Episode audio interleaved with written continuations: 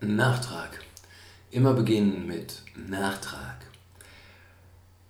Aber in diesem Fall, es gab den dritten Impfstoff im Bunde noch nicht, als ich die letzte Folge eingesprochen habe. Beziehungsweise es gab die Meldung dazu noch nicht. Äh, es ist kein RNA-Impfstoff und somit steigt in meinen Augen die Wahrscheinlichkeit, dass er wirksam sein könnte. Gleichzeitig ist es ein Unternehmen, das man einfach in die Suchmaschine eingeben kann. AstraZeneca. Und es braucht nicht viel Arbeit, um herauszufinden, in welche Gerichtsverfahren, Schadensersatzzahlungen, äh, Bestechung von Ärzten, die verwickelt waren, wo sie Studienergebnisse frisiert haben, mit unzureichenden Mengen an Personen irgendetwas versucht haben zu belegen und so weiter und so weiter. Es gibt sehr, sehr viel davon von AstraZeneca. Das könnte dazu führen, dass man sagt, ähm, ich bin erstmal skeptisch. So, die haben auch noch nichts veröffentlicht, aber selbst wenn die was veröffentlicht haben, es war in der Vergangenheit nicht immer äh, transparent, mit was für Zahlen sie arbeiten. Man könnte, könnte man sagen, die haben nichts dafür getan in der Vergangenheit, dass ich sage, okay, das ist ein vertrauenswürdiges Unternehmen. Äh, natürlich kann man auch argumentieren, jeder, aber jeder, vor allen Dingen in solchen Zeiten wie diesen, wo Pandemie und Not herrscht und die Menschen näher zusammenrücken, jeder hat eine zweite, dritte, vierte, fünfte, sechste, siebte, achte, neunte Chance verdient. Ich bin dafür. Und ich bin trotzdem skeptisch. Es ist ein Wirtschaftsunternehmen und sie haben in der Vergangenheit gelogen. Das dazu. Das andere, sehr viele Menschen haben dieses Jahr auf einer individuellen Ebene einen Schmerz, einen Schaden, eine Einschränkung erlitten. In meinem Umfeld haben zwei Leute geheiratet. Das heißt, es konnte keine Hochzeit geben. Das heißt aber auch, es konnten sehr viel weniger Leute als gewohnt beim Standesamt sein kann argumentieren, das ist gut, man muss sich auf das Wesentliche beschränken. Aber es kann auch unangenehm sein, zu sehen, so, okay, aber das ist, das ist seit Jahrzehnten mein Freund und ich kann ihn nicht dabei haben, weil sonst müsste ich halt meinen, müssen wir meinen Schwiegervater, meinen zukünftigen Schwiegervater von der Liste streichen. Ähm, zu dieser Art von Entscheidungen hat das geführt und es ist etwas verloren gegangen. Es ist für den Einzelnen ein wichtiges Erlebnis. So oft heiraten die meisten nicht. Und es ist vielleicht schmerzlich, nicht die Leute, alle die Leute dabei haben zu können, die man gerne dabei hätte. Hätte man vielleicht verschieben können, dann heiratet man nach der Pandemie. Okay. Ähnlich ist es aber bei Todesfällen. Man konnte nicht in der gewohnten Anzahl in der Trauerhalle sitzen. Es gab Abstandsregelungen und so weiter. Äh, man konnte nicht auf die gewohnte, ritualisierte Art und Weise Abschied nehmen. Nicht mal.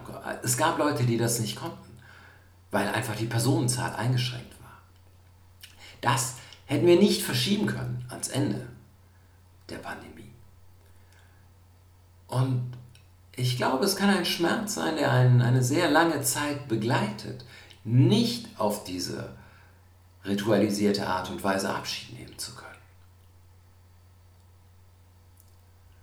Das ist ein, ein, nennen wir es Kollateralschaden, den wir hingenommen haben, wenn es um diese individuellen und einmaligen bzw. wenigmaligen Ereignisse ging. Man stirbt nur einmal, man heiratet möglicherweise öfter, aber es hat keinen Wert bekommen. Ich habe es nicht gesehen in einer öffentlichen Diskussion und ich habe niemanden, keinen Politiker öffentlich darüber reden hören. Jetzt reden aber sehr viele über dieses Weihnachten. Wird das härteste Weihnachten der Nachkriegsgeneration. Alle haben es warm, überall ist der Kühlschrank voll.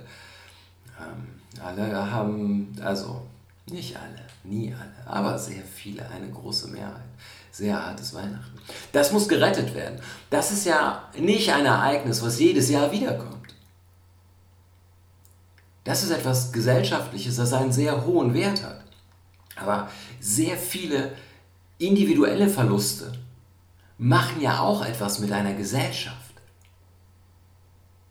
Das wird ja nicht spurlos an der Gesamtgesellschaft verloren gehen, dass man hingenommen hat, hinnehmen musste, dass man sich jetzt nun mal persönlich einschränken muss. Man kann halt mal nicht zur Beerdigung gehen.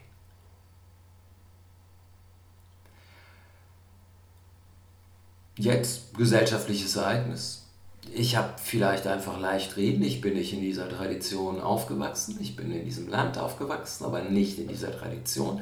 Das heißt, Leute wie ich stehen sowieso irgendwie außen und sind so. Und wir sind nicht so wenige. Äh, was? Für euer Weihnachten? Ah, da versucht ihr richtig viel zu bewegen. Ah, okay, ich verstehe. Verstehe. Würdet ihr für ein anderes religiöses Fest nicht machen? Ein, ein Fest einer anderen Religion. Ähm, auch okay, ist nicht die Tradition hier, ist nicht die Mehrheit hier. Äh, aber das kehrt ja wieder. Ich glaube, der individuelle Schaden ist geringer, ist aber vielleicht auch nur meine Einschätzung. Aber es wird so ein, wir müssen alles tun, damit die Zahlen runtergehen, damit wir Weihnachten zusammensitzen können. Weihnachten kannst du den Leuten nicht wegnehmen. Äh, ist mir nicht so richtig begreiflich. Warum das auf einmal so einen hohen Wert hat. Sollte zwangsweise mit Familienmitgliedern zusammensitzen, von denen sie wissen, warum sie sie das ganze Jahr über nicht sehen wollen. Ich finde es schief. Ich finde diese Gewichtung schief und vielleicht bin nur ich das. Ähm, eine weitere Gewichtung, die, die ich einfach schief finde. Eine Sache vielleicht, ähm, wenn ich mit Leuten darüber spreche, ist eine Reaktion, der ich begegne häufig so. Aber wie würdest du es denn machen? Willst du diese Verantwortung haben? Äh, nee, will ich gar nicht. Und ich weiß nicht. Vielleicht ist das alles richtig, was sie. Möglicherweise ist das alles richtig, was sie machen. Aber ich würde mir eine, eine andere Form von Transparenz wünschen. Etwas wünschen, was nach einer langfristigen Strategie aussieht, und ich würde mir auch etwas wünschen, was wie Demut aussieht. Möglicherweise machen wir es halt nicht richtig. Aber es werden auch Werte des Gesamtsystems einfach sichtbar, die man nicht so gut hinterfragen kann, weil man damit aufwächst. Man wächst auf in dem Bewusstsein und in dem Glauben, dass es vollkommen normal ist, acht Stunden am Tag auf der Arbeit zu sein. Irgendwie muss ich da auch hin und zurückkommen. Sagen wir, es sind neun Stunden außer Haus. Plus, minus. Das heißt, ich sehe meine Arbeitskollegen länger, als ich, vorausgesetzt ich bin nicht Single, als ich die Leute sehe, mit denen ich freiwillig zusammenlebe, mit denen ich verbindliche, intime Beziehungen habe und mit denen ich wahrscheinlich auch noch verbindliche, intime Beziehungen haben werde, möglicherweise, wahrscheinlich, wie auch immer, nachdem ich in Rente gegangen bin, nachdem sich der Arbeitgeber einen Scheiß um mich, um mich schert, nachdem sich die Kollegen einen Scheiß um mich schert. Ich werde mit diesen Leuten verbunden sein. Umso mehr, wenn du Kinder hast zum Beispiel. Du wirst auf immer mit denen verbunden sein. Warum sollte ich meine Arbeitskollegen länger sehen als meine Kinder? Es ist nicht normal. Das ist nur das, wo wir leben. Wir machen das zu einer Norm, weil wir es einfach sehr, sehr häufig machen. Aber eigentlich ist es schief. Und genauso schief ist es, jetzt zu sagen, auf der Arbeit, es gibt Leute, die sehen auf der Arbeit zwangsläufig jeden Tag sehr viele Menschen.